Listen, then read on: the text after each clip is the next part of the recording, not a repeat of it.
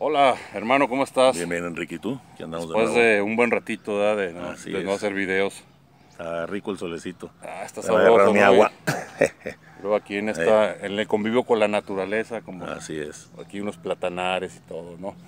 Este, fíjate que me gustaría preguntarte sobre, sobre un tema que, que, pues está muy controversial, ¿no? Ahorita en el internet y todo, todo eso de, de, que las cosas que te traen suerte, que si tú ves un, por ejemplo, este, que si tú no haces esta oración te va a traer mala suerte, que si esta estampita, que si no la, no, no la pasas a tus amigos, eh, te va a traer mala suerte o te va a traer buena suerte. Están usando las cosas religiosas como esoterismo. Eh, cosas así medio raras, ¿no? Entonces, así es.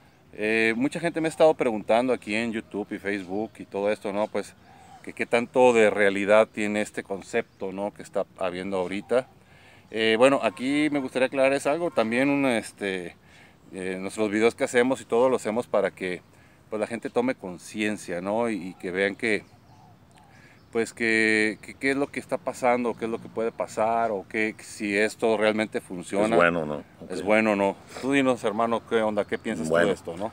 Mira, ahorita hay una mezcla eh, de cuestiones de la nueva era, lo que se conoce como la nueva era, que son prácticas esotéricas y ocultistas, y lamentablemente las están... es un eh, poco más fuerte para que te escuchen. Ah, bueno, vamos adelante. Y lamentablemente las están, este metiendo, integrando a la, a la, vida religiosa, a la vida católica, y no tienen nada que ver una cosa con la otra, es como el agua, el aceite, y, y nada tiene que ver el Espíritu de Dios con el Espíritu Belial, lo dice la Sagrada Escritura. Primeramente tenemos que comprender que estas oraciones, estas estampitas que se usan como esoterismo, estos rosarios, los escapularios, medallas, todo este tipo de cosas que se les está dando un poder aparentemente mágico que no tienen, son sacramentales, se llaman sacramentales. Tenemos que saber empezar primeramente lo que es un sacramento. Un sacramento es un signo visible de una realidad invisible que tiene el efecto de producir la gracia o la vida divina en el hombre. Son instituidos por Cristo y son siete los sacramentos. Esto es distinto a los sacramentales. El sacramento tiene materia y forma, es instituido por nuestro Señor Jesucristo y es un signo visible de una realidad invisible. El sacramental es un signo sagrado que imitando de alguna manera a los sacramentos, se expresan en él efectos espirituales de las personas. Estos se obtienen por la intercesión de la iglesia. Y estos son no instituidos por Cristo, sino son instituidos por la iglesia. Y reciben su eficacia de los méritos y oraciones de la iglesia y los méritos y oraciones de la persona que reza, distinto a los sacramentos, porque el sacramento, eh, si tú no pones ningún obstáculo, siempre va a producir la gracia, la vida divina en el hombre. Y el sacramental sí depende mucho de cómo lo utilice la persona. Por eso eh, este tipo de sacramentales que los utilizan como esoterismo no funcionan para nada bueno, al contrario, pueden abrir puertas para algo malo. Hay que tener en cuenta estas dos cosas. Los sacramentos confieren la gracia, por ejemplo, perdonan los pecados, nos incorporan a la iglesia, nos dan la gracia santificante, y los sacramentales nos invitan nada más a acercarnos y vivir los sacramentos, pero nunca va a reemplazar un sacramental a un sacramento. Cuando se celebra un sacramental, participa la oración de toda la iglesia, no solo eh, las personas presentes. Por eso tiene una fuerza espiritual muy distinta de una oración privada. Es un sacramental, como quien dice, está hecho por la oración, pero la oración de toda la iglesia, ¿verdad? La intercesión de todos los santos, la intercesión de todos los ángeles y toda la iglesia orante en el cielo y en la tierra son aplicados a un sacramental para que sea una bendición para el hombre, una bendición sencilla, ¿verdad? Entre los sacramentales hay pues, muchas oraciones, que incluyen, por ejemplo, funerales, exorcismos, bendiciones de personas, consagración y bendiciones de objeto, agua bendita, sal bendita, agua exorcizada, aceite exorcizado, la señal de la cruz es un sacramental. Hay reliquias, reliquias de santos, imágenes, rosarios, medallas, escapularios, velas, todos son sacramentales. Y todo esto es mediante la oración que hace la iglesia pidiendo un beneficio a Dios para el hombre. Esta es la realidad de lo que es un sacramental. También igual, la bendición es importante antes de pasar de lleno al tema, la bendición de los padres sobre los hijos es un sacramental poderosísimo, porque invoca la protección de Dios sobre ellos, librándolos de las tentaciones, de los peligros, de la muerte, de una mala muerte. Igual la, la bendición entre esposo y esposa también es un sacramental poderoso que procura la protección y el cuidado debido del cónyuge para salvaguardar el sacramento, el vínculo matrimonial y el cumplimiento de los votos. Cuando tú bendices a tu esposa Dios te bendice, eh, eh, baja una, del cielo esta cierta bendición que da fuerza para poder cumplir los votos que se hicieron. ¿Sí me explico? Te seré fiel en lo próspero, en la salud de verdad. Y esa bendición del esposo y a la esposa Dios la confirma y le da más poder a esa bendición. Esto es un sacramental, ¿verdad? Bueno, cuando nosotros este, recibimos o utilizamos un sacramental, lo que estamos haciendo es acogernos a la misericordia de Dios y poniéndonos bajo la protección divina y por eso debemos de tratarlos con mucho respeto y saber lo que significan, ¿ok? Yo decía que los sacramentales confieren una cierta gracia. Vamos a ver primero también lo que significa gracia, ¿verdad? No hablando de la gracia santificante, que es otro tema que ya lo, ya lo hemos platicado, una gracia actual. La gracia es un regalo que Dios da al hombre y se obtiene por la fe en Jesucristo. Es un don, o sea, es gratuito, es un don concedido por Dios para ayudar al hombre a cumplir los mandamientos, para ayudarlo a salvarse y para llegar a ser santo. Son gracias actuales que Dios nos da. Quiero ver, por esto que estamos hablando de que han convertido muchos de los sacramentales actualmente, como la oración, medallas, todo eso en algo esotérico, ¿qué nos dice el catecismo de la Iglesia Católica sobre la, sobre la superstición? Perdón, ¿te parece bien? Sí, perfecto, adelante hermano. Vamos a leer qué nos dice en el numeral 2111 o 2111. Dice, la superstición es la desviación del sentimiento religioso y de las prácticas que impone puede afectar también al culto que damos al verdadero Dios.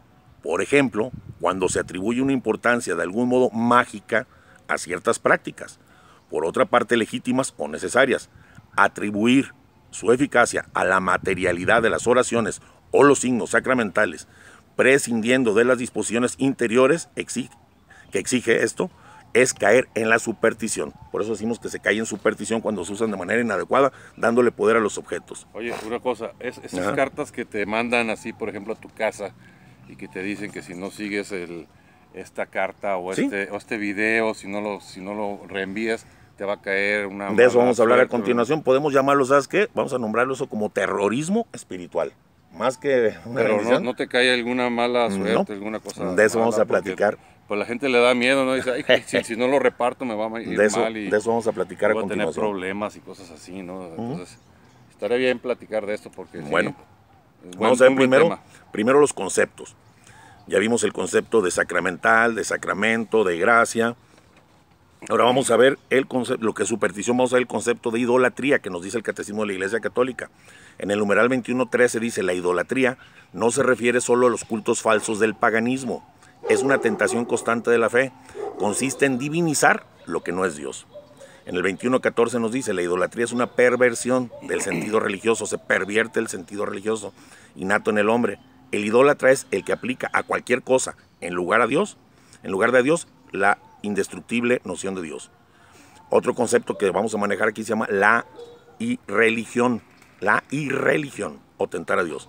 En el 21.18 nos dice el primer mandamiento de Dios, reprueba los principales pecados de irreligión, que es la acción de tentar a Dios con palabras, con obras, el sacrilegio y la simonía. Sacrilegio o simonía, eh, la simonía es la venta de, de sacramentales o cosas bendecidas, es la venta de la bendición de Dios. Eso viene en la Sagrada Escritura cuando Simón el Mago le pide a los apóstoles, dame ese poder que tienes el Espíritu Santo, se lo quería comprar. Es el pecado de simonía.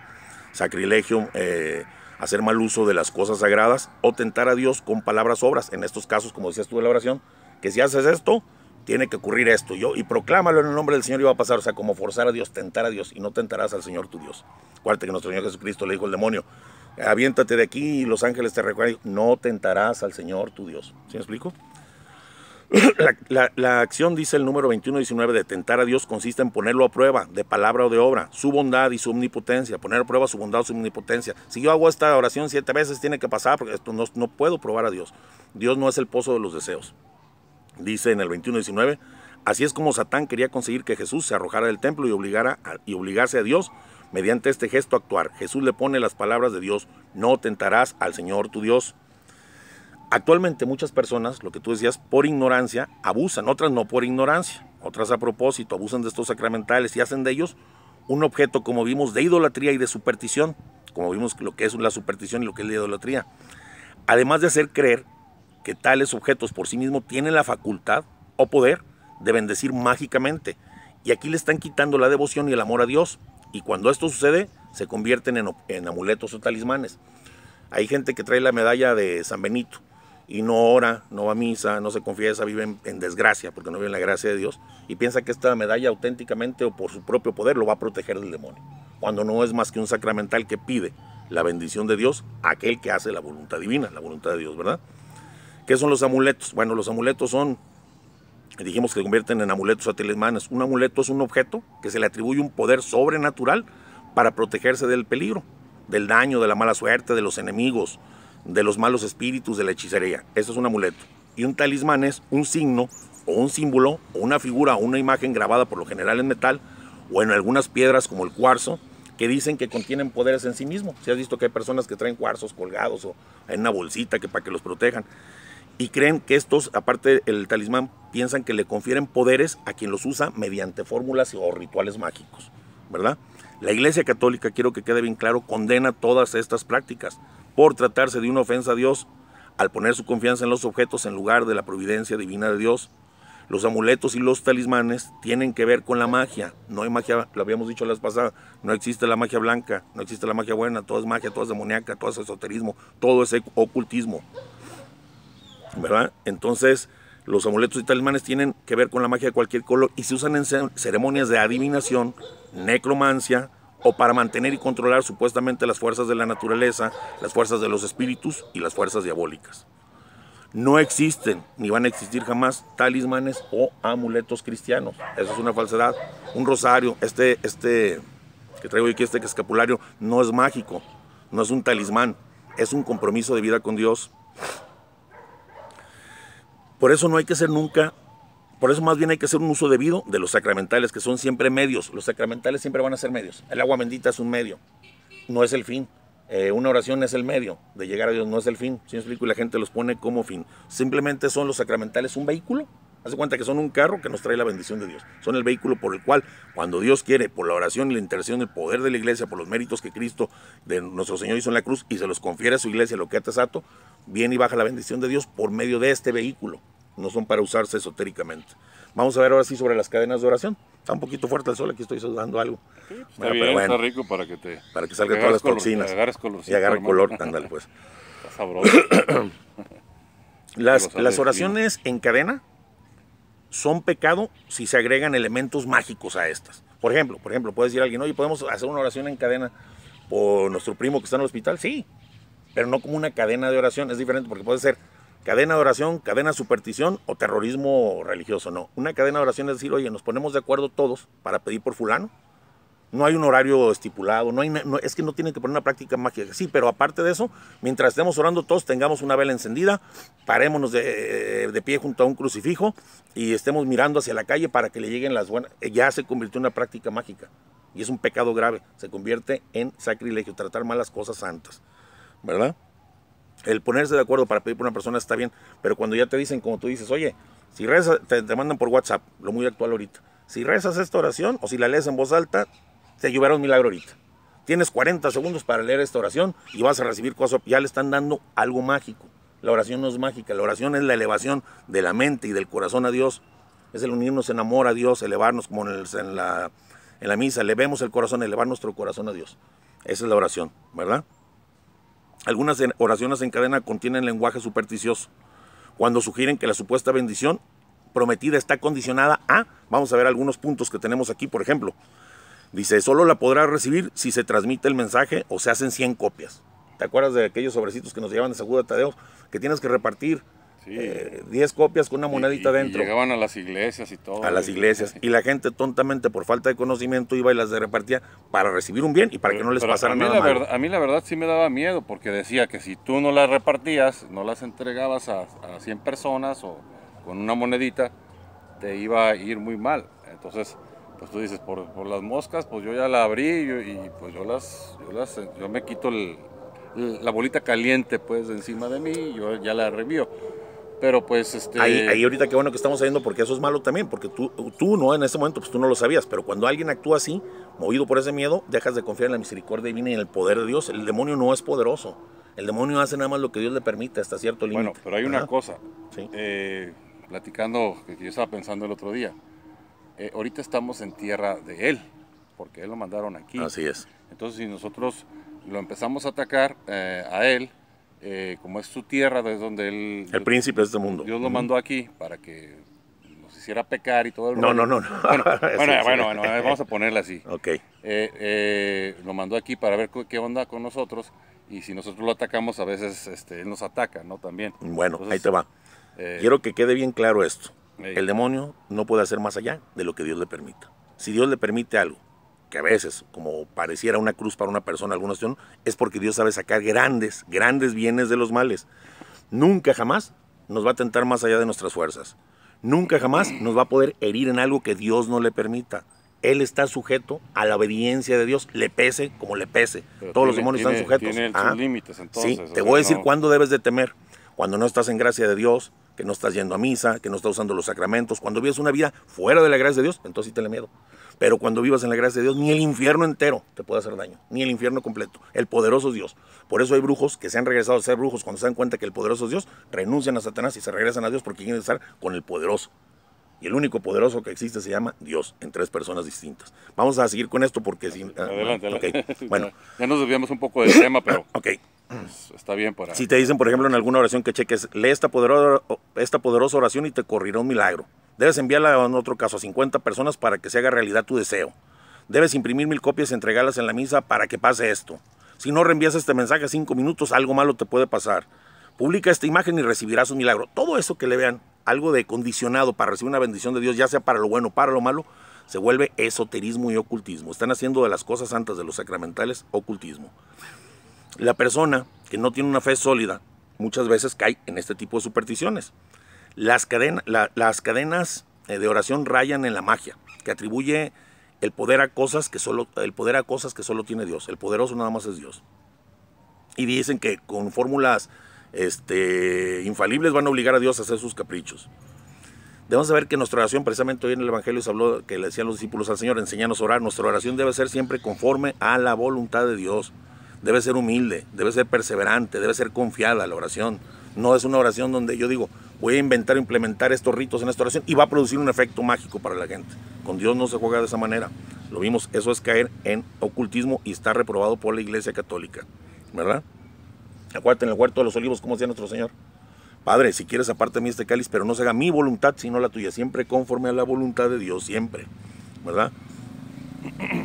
Debemos saber que, nue- que nuestra fe y fuerza es la cruz de Cristo, su sangre, sus llagas y la obediencia a sus palabras y a su santa institución que es la iglesia. Vamos a ver, por ejemplo, esto estoy hablando de las cadenas de oración, vamos a ver algunos sacramentales que se han utilizado últimamente como esoterismo, como ocultismo, como talismanes y que caen en la idolatría, en la superstición, ¿verdad? Está también, por ejemplo, el agua bendita. El agua bendita, mucha gente puede decir, ¿cómo es posible que algo material tenga poder sobre algo espiritual? Porque el agua pues, es agua. ¿Cómo el agua bendita, por ejemplo, pudiera expulsar a un demonio o hacerlo sentir mal de repente? Aquí lo que pasa es que cuando el agua es bendecida, no es el agua quien actúa, como lo hemos dicho, sino una gracia venida directamente de Dios, porque la iglesia le confiere un poder espiritual a la materia, la hace el vehículo de la bendición de Dios, como habíamos hablado. Sacramental es un vehículo de las bendiciones de Dios. Y entonces ya no es el objeto, sino el poder de nuestro Señor, el que actúa en contra de los poderes de la maldad. Tenemos que saber que siempre detrás de cualquier cosa está nuestro Señor. Él es el poderoso y Él es el que bendice. Por eso no tenemos que darle mucha importancia a la materia, sino a la bendición que lo convierte en un sacramental. Ninguna materia por sí sola puede hacer nada. Pues yo con agua normal así se la viento a un espíritu maligno, me la regresa peor. No, no sirve para nada. Lo que sirve es la bendición. ¿Verdad? En algunos templos en la entrada, lo veíamos la otra vez, en algunos templos en la entrada podemos encontrar agua bendita. En algunas piletas. ¿Sí has visto? Sí, pero ya últimamente ya como que ya las iglesias ya no lo, ya no lo hacen. En algunos templos ya no. Porque mucha gente, eh, bueno, tenía entendido que las gentes que, son, que no son católicas o algunas otras religiones, no vamos a meternos a otras religiones, eh, la usaban para hacer sus, sus, eh, brujerías. o Brujería, cosas así, precisamente, o- así es, de eso vamos a hablar. Entonces, pero estaría bien que otra vez volviera a la iglesia. Pues cada quien, digámosle a nuestro párroco, oiga, pónganos agua bendita. Le voy a decir para Para qué sirve el agua bendita, que como sacramental. ¿Cuál es este, su función en la entrada de los templos? Bueno, primero, número uno, atrae la gracia de Dios. Esta agua nos atrae gracias divinas, gracias de Dios por la oración, como dijimos, e intercesión de la iglesia. Ya que el poder sacerdotal, habíamos visto, de, de- de- de los sacerdotes deja influencia sobre esa agua, la hace vehículo de atraer la gracia divina hacia nosotros. Cuando lo usamos con fe, santiguándonos sabiendo quién está detrás de esta agua. El número dos, purifica el alma. borrando los pecados veniales, con algunas formas que se pueden decir, por ejemplo, diciendo, por esta agua bendita te la pones en la frente, me sean perdonadas mis penas y pecados. Pero esto debe hacerse con fe y con propósito de enmienda, no es mágica. Por ejemplo, yo no puedo decir que esta agua bendita me borre mis pecados y mis penas si sigo vivo en Amaciato, si no tengo una intención de convertirme, igual que tampoco funcionaría el sacramento, no, no, no sería eficaz el sacramento de la confesión si yo no llevo un propósito de enmienda. Entonces, como esta agua no es mágica y no quita, ella no, no, tiene el poder para quitar o perdonar el pecado, sino la bendición de Dios detrás de ella la que nos lo quita, hay que estar nosotros con el propósito de enmienda. Y número tres, el agua bendita en la entrada de los templos aleja al demonio. Un demonio puede entrar a un templo perfectamente bien, el suelo sagrado no lo detienen, las paredes sagradas no lo detienen, pero el agua bendita sí. Tú te haces una señal de la cruz con fe, sabiendo que es un sacramental donde se unió toda la iglesia de los santos ángeles, de los que estamos aquí en la tierra y todos, para pedir una bendición a Dios sobre ti. Y esa agua cruz se, vuelve como una cruz de fuego que el demonio puede ver. Y él sí lo lastima, él sí la ve. Esta agua bendita te evita distracciones. Te ha tocado ir al templo que vas a misa y dices, ahora sí voy a escuchar bien la misa. Y cuando sales, oye, ¿de qué trataron las lecturas? Eh, ¿De quién fueron? Pues no, no sé. Y el sermón, pues estuvo bonito, pero no me acuerdo te distrajo el demonio. Entonces esta agua bendita... Te pones a pensar en otras cosas, Así en es. negocios y esto, una distracción. Hace que te evite distracciones venidas del demonio. Aunque no todas las distracciones siempre le echamos la culpa al otro, no todo viene de él. También a veces ya son personales y entonces habría que pedirle perdón a Dios por no estar atentos en la, en la Santa Misa. Entonces, pues aleja al demonio, nos atrae la gracia divina de Dios y nos purifica el alma, ¿verdad? Bueno, cuando se sienten, por ejemplo, presencias sobrenaturales, también en tu casa o en alguna parte, pues te puedes poner tu agua bendita, te cubres tu, frente, todos tus sentidos, ojos, oídos, eh, gusto, el tacto, tus cinco sentidos para que el demonio no te perturbe. También para eso sirve, este, para repeler las tentaciones del demonio, ¿verdad? Pero usada con fe, sabiendo que lo que estás poniéndote es la bendición de Dios encima a través de ese vehículo que es el agua bendita, no el poder del agua bendita, porque no tiene por sí sola ningún poder, ¿verdad? Oye, eso que sacan en las películas que que, este, que el agua bendita, por ejemplo, que para matar a Drácula y cosas así. O sea. Por eso te digo, ya lo empiezan a utilizar como magia. Ahora, como si, por ejemplo, cualquier... Eh, debemos, ahorita vamos a hablar un poquito también eh, sobre el exorcismo, que también es un sacramental. ¿Quién lo puede hacer? O sea, no, no es un laico el que puede hacer. un laico siempre puede orar por otra persona. Los exorcismos también ponen así que les avientan agua bendita y los Ahorita, ahorita hablamos, vamos primero con la primera porque si no hacemos bolas. Bueno, ahí te va. Este, eh, una persona, lo que tú estás obligado, sabes que un hijo, bueno, si tú eres papá de un hijo tú tienes más poder que, un sacerdote exorcista sobre tu hijo. ¿Sí me explico? Más poder que el mismo papa, porque tú eres el delegado y principal responsable sobre él. Y ahí sí puedes orar en primera persona por él y, decirle al demonio que se aleje. Pero si es por otra persona que no seas tú, te metes en un problemón con el otro. Ahí tienes que hacer una oración de intercesión, no de intervención. Tú no puedes intervenir y decirle al demonio, aléjate de él, porque entonces te deja venir, ya está en la Sagrada Escritura que uno se pusieron en el nombre de Jesús te expulso, y les dijo, y bueno, conozco a Jesús y conozco a Pablo y tú, no, pues no se llaman los exebas y los mandó encuerados. Eso es muy peligroso. Entonces, para, para, empezar a jugar con este tipo de cosas, y desde ahí en ese tipo de películas ya nos quieren meter como algo mágico. En las cosas de Dios, los sacramentales, usarlos como se nos pega, nuestra gana y como algo mágico, se tienen que usar con respeto y con fe. ¿Verdad? Bueno, yo he visto gente que llega y se lleva garrafones de agua bendita a lo grueso. ¿verdad? No tiene caso. Pues esto es poner toda tu confianza en el agua bendita. Con tantita que tengas en tu casa y la utilices con fe, Dios te salva. Te voy a platicar el caso de una señora rápidamente. Ella iba, se sentía muy oprimida por el demonio y de repente iba y el sacristán le dejaba una botella de agua normal, se la bendecía el señor cura, varios lo hacían así, y luego se la llevaba a su casa y pues esa botella le duraba meses ahí en su casa y la tenía. No tenía puesta su confianza y su fe en el agua, sino en el poder de la bendición sacerdotal y de Dios que está detrás del agua. En, ese, en esa ocasión llegó, le dejó el bote, el sacristán se fue, le trae un bote, pero la señora no había regresado. Llegó otra señora y se equivocó y se llevó el bote de agua bendita. Y dejó en su lugar un bote de agua corriente, común y corriente sin bendecir. Llega la señora pensando que era su agua que había dejado, que ya estaba bendita, que se le habían cambiado nomás de envase, se la lleva, empieza a sentirse oprimida por el demonio en su casa, toma en un aspersor y empieza a rociar agua bendita en el nombre de Dios, pidiendo a Dios la bendición. Y el demonio le dice, se oye que le dice el que le grita, esa agua está buena para que te laves el hocico. Esa agua no está bendecida. Pero ¿sabes qué? Por tu cochina fe, me voy a tener que largar. Ella tenía la fe puesta en Dios, no en el agua, como aquellos que dicen que en las películas avientan el agua, no le servía nada, al contrario. Se están aventando un tiro directo con el demonio porque no están confiando en Dios, ¿verdad? El padre Gabriel Amor, uno de los exorcistas del Vaticano, dice, claro que el agua, así son sus palabras, claro que el agua bendita es eficaz en todo tipo de oración, siempre que la fe acompañe, como también las verdaderas disposiciones de los fieles.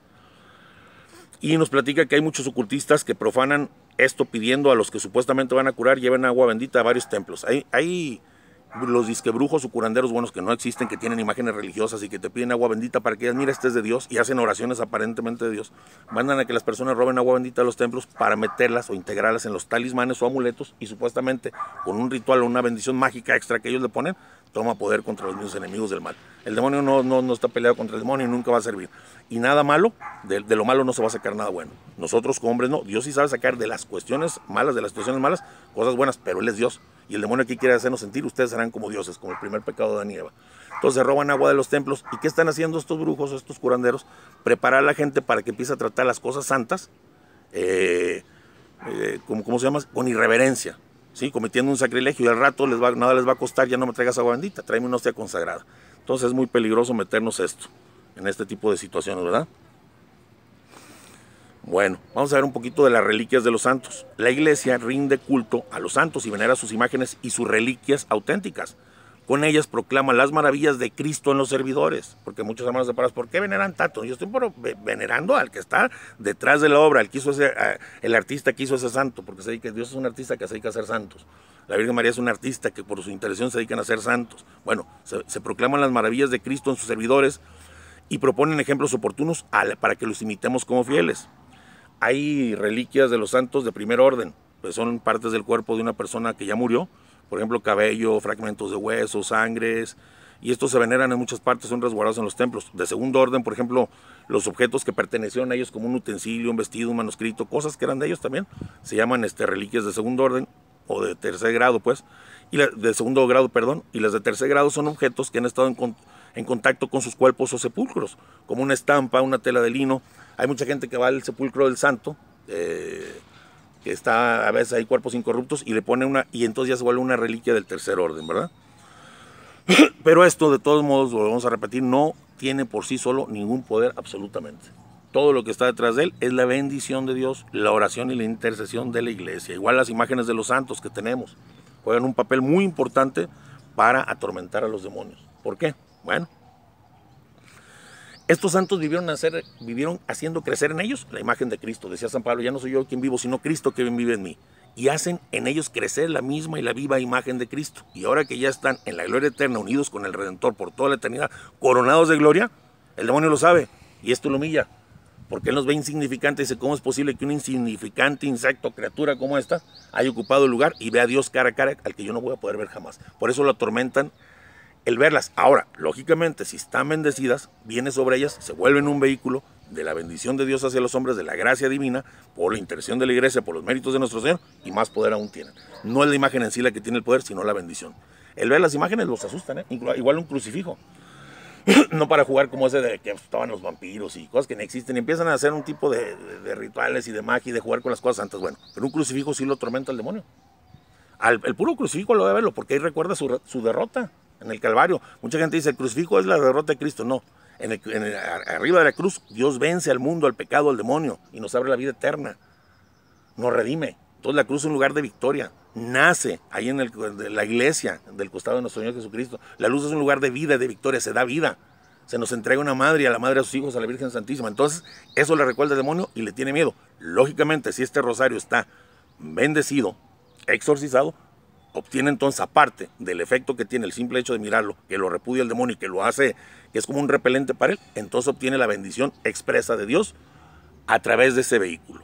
Pero nada más así, confiando siempre y teniendo los ojos y la mente bien puesta en Dios, ¿verdad?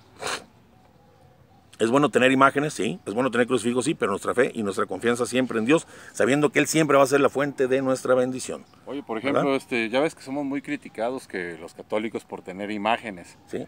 Eh, bueno, yo lo que pensaba, bueno, por ejemplo, si tú, tú, tienes, un, tú tienes tu papá, pues tu papá murió. Sí.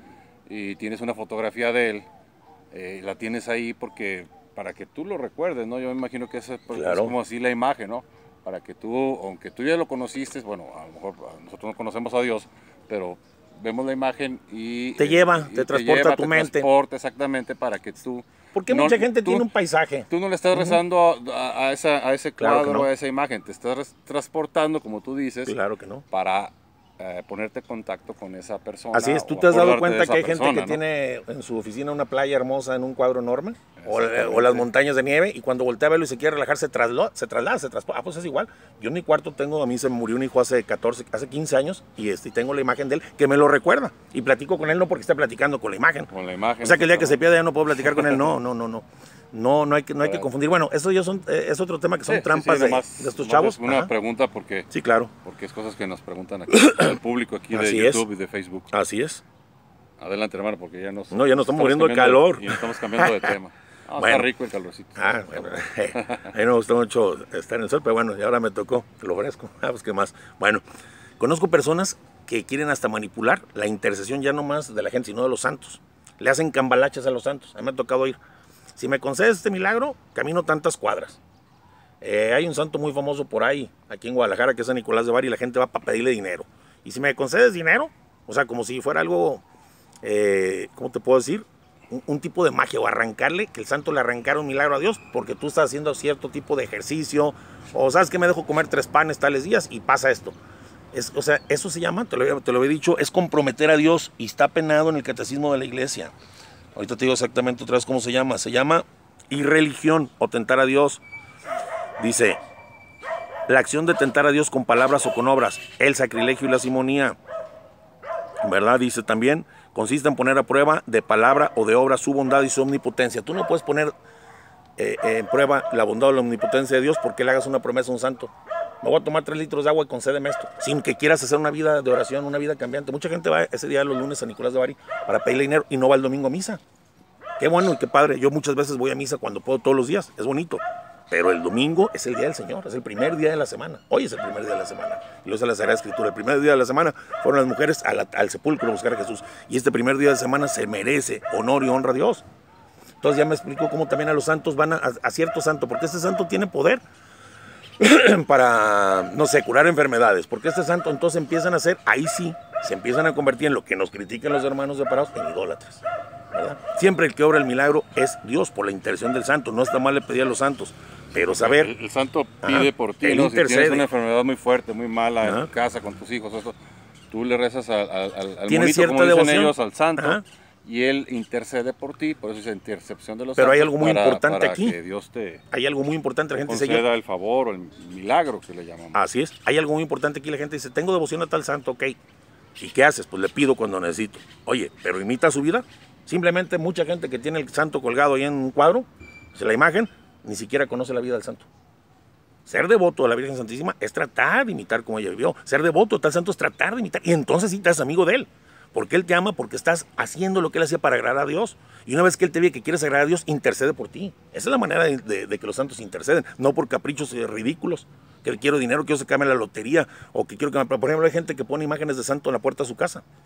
Y dice, con esta me protejo del demonio. Y adentro de su casa tienen imágenes de Buda, tienen este, elefantes con la trompa para arriba, para la buena suerte, tienen cuarzos, tienen gnomos, tienen duendes, y quieren que Dios los proteja nada más porque tiene el santo, a un santo que ni han imitado, que ni conocen, y no están siendo amigos de Cristo. ¿Sí me explico? Entonces ahí se vuelve algo supersticioso y mágico. Es donde nos dicen idólatras. Cuando tratamos las cosas así, sí, efectivamente, seríamos idólatras. Entonces hay que conocer bien nuestra religión y cómo tratarlos, ¿verdad? Hay gente que trae un rosario colgado en el, en el carro. Yo le digo, oye, ¿para qué lo traes? Para que me proteja. ¿Y lo rezas? No, nunca lo he rezado. O sea, no son cosas mágicas, es un sacramental y más si tiene la bendición. Hay que tratarlos con respeto. Y hay que tratar de llevar una vida digna para atraer la mirada y la bendición de Dios, no nomás con el objeto. ¿Sí me explico? Como te decía en la confesión, yo no pudiera confesarme sin propósito de enmienda y sin dolor de mis pecados porque no me va a servir, aunque el Padre me absuelva, con Dios no se juega. Nomás tira un sacramental al piso, la sangre de Cristo la tira al piso. Entonces hay que, que estar bien, bien abusados con todo esto. Está, por ejemplo, la sal, el agua exorcizada y, y el aceite, que es muy famoso ahorita entre la gente, que lo usan también a granel, como si fuera algo, ¿cómo te puedo decir? Mágico, o sea, una poción, ¿verdad? Oye, una pregunta. Este, estas, a veces las personas que, que se... Bueno, yo, yo digo, si como existe el bien, existe el mal, Así ¿no? O es. sea, y- y- y- pero las personas que te ponen así sal afuera de tu casa y eso, eh, ¿cómo lo puedes contrarrestar? ¿Puedes hacer algo? Porque- La única manera de contrarrestarlo es voltear y decirle al Señor, Señor, estos me quieren hacer un mal. Lo más fácil, efectivo y bien la Sagrada Escritura. Aquel que te haga el mal, págale con bien. Ora y reza por esas personas. Mándale la bendición. Mándale la bendición, bendícelas y dile, Señor, Señor, tú defiéndeme. Tú no eres nadie para defenderte. Ok, que existen ritos y brujerías. Sí, sí los existen. Pero sí, mientras tú estés en la gracia de Dios, te lo vuelvo a repetir a todos ustedes, ni el infierno entero les puede hacer absolutamente nada. Porque están con el poderoso, con el creador. El demonio está sujeto a lo que Dios le permite.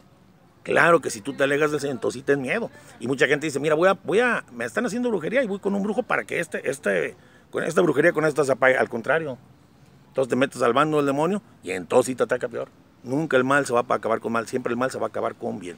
Y lo primero es una buena bendición a esa persona, ora por ella, ora por tus enemigos y confía en Dios, en confía en la protección divina, encomiéndate a Jesús, a, María y yo, por ejemplo, mi santo, al que quisiera imitar y que le pido y que hice una pequeña oración, que le pido que me dé esa gracia de imitarlo, se llama San José, en castidad, en humildad, quisiera hacerlo y trato de seguirlo, se llama el Señor San José y él es un santo muy poderoso que ama mucho a sus hijos, muy poderoso no porque lo sea en lo personal, sino porque es muy amado por nuestro Señor.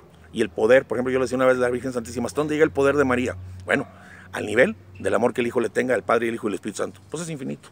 Es de los más amados de Jesús. Entonces, por ese amor que Jesús manifiesta por su Padre José aquí en la tierra, que fue, su, fue el, el, que estuvo para cuidarlo aquí en la tierra, ¿sí me explico? Lo, lo asoció Dios para cuidar a nuestro Señor Jesucristo como su Padre adoptivo. Bueno, lo ama tanto y aprendió tanto él, que si San José le pide cualquier gracia, la más pequeña, nuestro Señor se la concede. ¿verdad? Entonces, acójanse a los santos, a la Virgen María, vivan una vida de gracia, vivan una vida de oración y pidan por sus enemigos. Sale agua y aceite exorcizado. En el, en, el, marco de la lucha contra el maligno, dice el Padre Amor, dentro del rito del exorcismo o también como un sacramental específico, fuera del rito del exorcismo, las personas encontramos el exorcismo y bendición de la sal, del agua y del aceite, ¿verdad?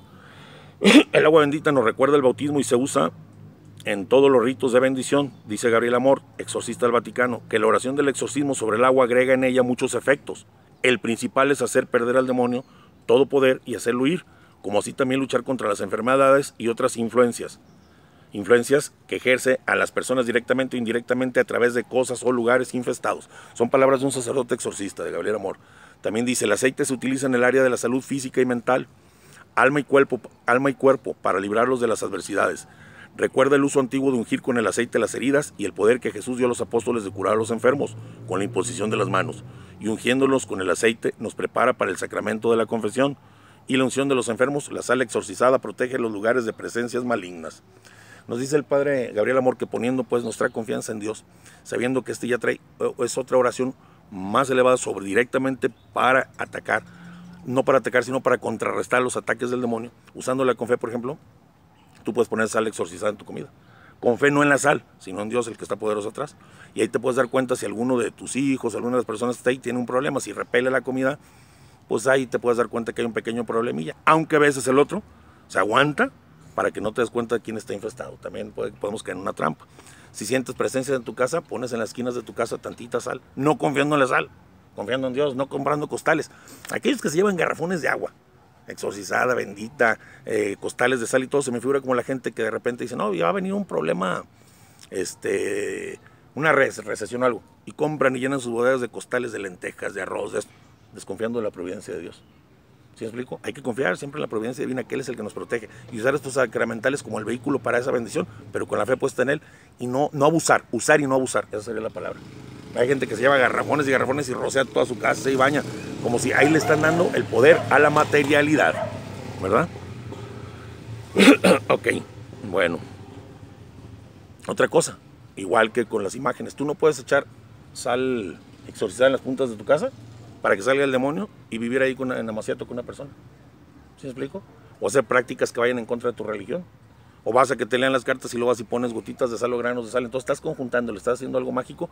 Y ahorita últimamente la nueva era se ha metido mucho en la religión católica y ha querido que todas estas prácticas nos lleven a practicar y que se nos haga fácil lo que es el ocultismo. ¿Verdad?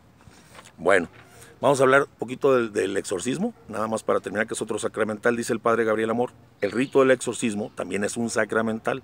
En este sentido, la recepción de un sacramento, por ejemplo, la confesión o participar en la misa y la recepción de la Eucaristía al, conferir la gracia de Dios a niveles espirituales es infinitamente superior a la recepción de un exorcismo por parte de un poseso. Fíjense lo que está diciendo el Padre.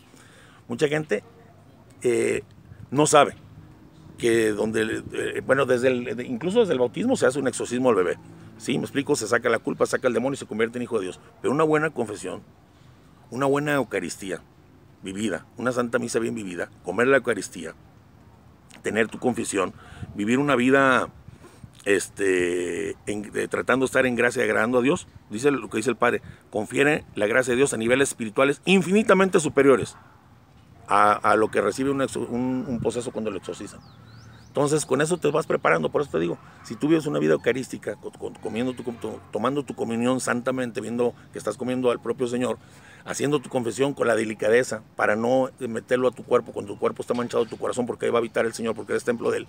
Cuando vives una vida sin gracia, es la mayor protección que tienes. Dice que tiene más poder espiritual eso que una, que una oración de un exorcista sobre un poseso. Qué bonito. Luego nos dice aquí, el exorcismo es un rito litúrgico que está en el ámbito de los sacramentales. Es una oración pública en la que interviene toda la fuerza de la iglesia en comunión orante, que suplica a Cristo y le ordena al maligno para que éste se aleje y cese su acción nefasta.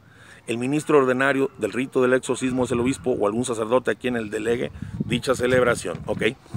Por eso les decía, aquí nada más, eh, todos los obispos, por su ministerio, que son apóstoles, ellos eh, no, no ocupan pedir permiso para hacer una oración de exorcismo, liberación. Hay en la iglesia católica uno, dos, tres o cinco, dependiendo de las necesidades de la diócesis, sacerdotes exorcistas. Estos tienen un envío especial del obispo y una preparación especial del obispo para ese ministerio. Todos los padres pueden bendecir o exorcizar agua, sal y esto, pero no se meten en esa materia por la obediencia a la iglesia.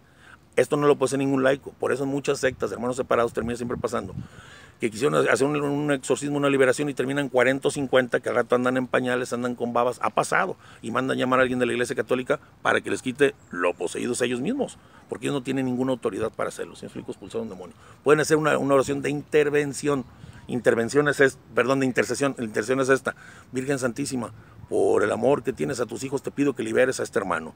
Señor San José, te pido por favor que le digas a nuestro Señor que libere a este hombre porque tú sabes, o sea, pídele al Dios o directamente a Dios, Señor, te pido por favor que liberes a este hijo tuyo que está siendo oprimido, que está siendo maltratado. Si está en tu voluntad, Señor, y es para el bien de su alma, por favor, Señor, tú libéralo. No, la intervención es esta. Yo te ordeno, yo te expulso. Eso no lo puede hacer más que un sacerdote con el ministerio de exorcista enviado por el obispo. ¿verdad? Para no jugar también con las cosas, porque ha pasado muchas cosas muy, muy fuertes que yo conozco, ¿verdad? Mira, para terminar este tema hablando de esto, hay mucha gente que busca determinado sacerdote exorcista y dicen, aquel es el bueno, fulanito, no, es que vete con este padre porque está el ministerio de exorcismo. No, no, no, pero el bueno es aquel. También vamos a ver aquí, no hay sacerdote exorcista que sea más bueno o más malo. Sí hay quien tenga más preparación y más experiencia, eso siempre lo va a haber. Pero el que actúa detrás de él es Cristo. El que arroja o expulsa el demonio es Cristo, no es el sacerdote. Claro, a través de ese vehículo, que es su sacerdote, su vicario, de ese hombre. Pero es Cristo el que está detrás. Y a veces nuestro Señor lo hemos visto porque la Sagrada Escritura no lo dice, que una vez dijo, te bendigo Padre del cielo y de la tierra, porque has ocultado esta cosa a los sabios y entendidos y se las has revelado a los sencillos, porque así fue tu beneplácito. A veces nuestro Señor se puede ser que un sacerdote que tenga menos conocimiento en esta materia, a través de haga el milagro para no prestarle su gloria a nadie. ¿Sí es rico? Porque puede ser que un sacerdote, tanto que lo busca la gente, pueda, pueda el demonio tentarlo con el orgullo. Es que me buscan porque yo soy bueno, no es que tú no eres bueno, el bueno es Dios.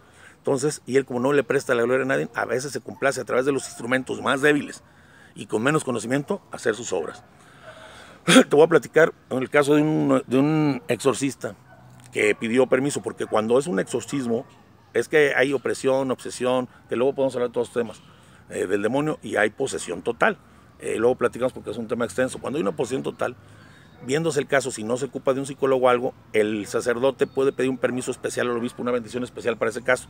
Este sacerdote la pidió porque esta persona estaba posesa y el obispo no le permitió hasta que pasara más tiempo. Entonces llegan las personas con el poseso del templo pensando que el padre les iba a hacer la oración de exorcismo y le dice el padre, sabes que no puedo, porque estoy en obediencia y mi obispo me dijo que ahorita en estos momentos no conviene hacer esa oración. Y en ese momento se oyó un grito, maldito, por tu obediencia me tengo que largar. Y salió el demonio y quedó liberada la persona por la obediencia. Hay que entender, la obediencia es importantísima, la obediencia a la Santa Madre Iglesia. Por eso hay que conocer un poquito más nuestro catecismo. Por eso no hay que usar de los sacramentos, de los sacramentales. Tengan mucho cuidado con todas estas prácticas. Pregúntenle a un sacerdote. Cuando ven algo que está medio rarito, es el Espíritu mismo que en ustedes que le está diciendo, tengan cuidado, vayan y pregúntenle. Pregúntenle a gente preparada, estudien para que, para que a sus hijos también los quiten de todos sus problemas y estas trampas. Ustedes son responsables y yo de la educación de nuestros hijos y volverlos santos a Dios. ¿Verdad? Entonces espero que haya quedado más o menos claro porque es poco el tiempo para hacer esto. cómo saben de usar los sacramentales, nunca como magia, nunca como rito, tengan cuidado con todas esas cosas, siempre viviendo en gracia de Dios, siempre siendo amigos de Cristo, llevando una vida, eh, como, como en el movimiento que yo estaba, espiritualidad y vida interior, se llamaba una vida interior, que es una amistad y sólida amistad con nuestro Señor Jesucristo a través de una vida sacramental de oración y de buenas obras, ¿verdad? Eso es lo que te puedo decir. Últimamente, por ejemplo, te digo, ahí en el Facebook aparecen eh, eh, que, pues reenvías imágenes y cosas así, o en el WhatsApp. Por todos lados, ahorita Pero ahorita también se está dando el, robo de identidad, porque tú al reenviar este, son, son este como imágenes chinas que te mandan, y es para que te roben tu nombre, tu, tu teléfono, sepan quién eres y todo, y, y poderte, no sé... Hasta con ese lado hay que tener cuidado. Eh, y también, este, como les digo, como existe el bien, existe el mal, eh, no jueguen a la Ouija, porque por la Ouija se ha dado... Vamos a ir platicando poco a poco de algunas prácticas. ¿Cómo le llaman esto? Abres una puerta. Una puerta, un portal que le llaman. Y pasa. Y pasa. Y, a mí me ha tocado yo no creía en eso y me tocó ir una vez a, una, un lugar donde exorcizaban y, un padre y se vio... Una misa de liberación. Una misa de liberación, una chavita de 16 años levantó una banca que pesaba 50 kilos y la aventó como 5 metros y, o sea... Mira, el demonio ahorita tiene para todos los gustos. hay, para todos. Sí. Aquí está el Reiki, que está las flores de Bach, que está la Ouija, que está estas cadenas de oración supuestamente. Es que él busca, dice, si no lo puedo tentar por este lado tan grave, por aquel y por aquel, y te busca trampas. Hay para todos los gustos, por eso es que están preparados. ¿Qué te parece si luego platicamos de todas esas cosas para que Vamos pues, platicando de uno por uno? ¿eh? ¿Qué te parece? por ejemplo, un tema de la próxima semana. ¿Sabes qué les parece, mis amigos? YouTube y Facebook. Bueno, pues ya, ya, nos alargamos un poco. Que tengan un feliz domingo. Hoy estamos ya que en ya, ya casi 28 de julio. 28 de julio, ya casi para entrar eh, en agosto, ya, ya que los niños ya entren a clases. Voy a dar el, el, año para que sepan en qué año vivimos, 2019. Para cuando ustedes vean ese video, a lo mejor. Sí, ya no estamos. Oye, vamos a estar todos viejitos. Mira, ¿te acuerdas cuando hicimos ese video, no? Un placer como siempre, su amigo Quique y, su amigo Gente. Bye bye. Bye Nos bye. vemos.